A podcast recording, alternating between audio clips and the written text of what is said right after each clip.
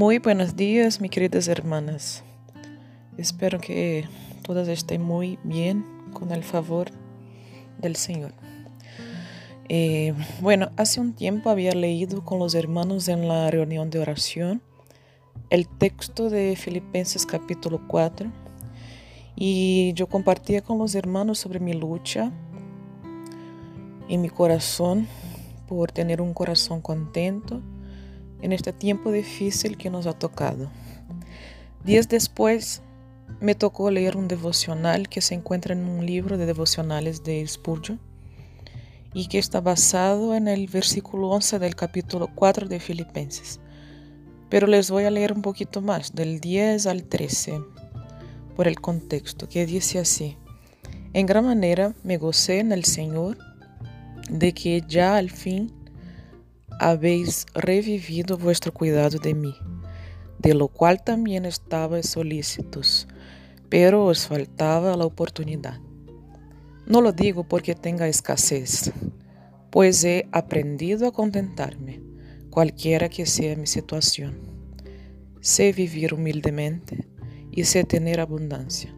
En todo y por todo estoy enseñado, así para estar saciado como para tener hambre así para tener abundancia como para padecer necesidad. Todo lo puedo en Cristo que me fortalece. Lo que el autor del devocional destaca es que Pablo dice, pues he aprendido a contentarme. O sea, el contentamiento no es algo natural del hombre. De la misma manera que no es necesario cultivar malas hierbas, para que crezcan en el suelo, tampoco es necesario enseñar al hombre el descontento y la murmuración, porque eso sí nos resulta natural. Sin embargo, si uno quiere tener un bello jardín, hay que plantar y cuidar las flores. Y así debemos pensar en relación al contentamiento. Si lo queremos en nuestros corazones, debemos cultivarlo ¿Y cómo aprender a contentarse si no nos acercamos al Señor? ¿Y cómo nos acercamos a Él?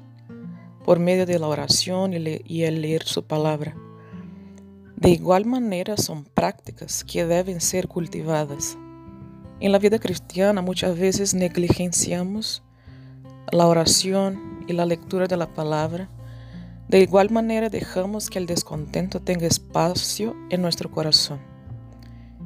Es común que en nuestro día a día pasen cosas que nos dejan descontentas, sea el cansancio, el jefe, las noticias, un compañero de trabajo, la profesora de tu hijo. Sea cual sea tu trabajo, tu ocupación, acuérdate que fue dada a ti por el Señor. Tú estás donde estás porque el Señor así lo quiso. ¿Estamos conscientes de ello? De la voluntad del Señor porque conocemos, conocemos a Dios, porque formamos, formamos parte de su pueblo por medio de su maravillosa gracia que nos alcanzó. ¿Qué alegría es más grande que saber que Dios nos ha escogido? ¿Cómo no estar contenta si tenemos esta verdad en nuestra mente y corazón? Eso no te lleva a pensar que cuando trabajamos en nuestros empleos, en nuestros hogares, estamos sirviendo a Dios primero. Y cómo no se alegrar en servir al Dios que nos dio el mejor y más grande regalo. El contentamiento, hermanas, no crece en nosotros naturalmente. Es producido solamente cuando somos alcanzados por la gracia del Señor. Debemos, pues, ser vigilantes y cuidadosas para mantener y cultivar la gracia que Dios ha semeado en nosotras. Las fallas forman parte del proceso de aprendizaje, así que no debemos creer que vamos a aprender a contentarnos como Pablo sin perseverar en la disciplina. Que a cada día aprendamos a callar la murmuración, aunque no sea natural, y cultivemos el contentamiento. Y como está en el versículo 4 del mismo capítulo, regocijaos en el Señor siempre. Otra vez digo, regocijaos. Que el Señor los bendiga muchísimo.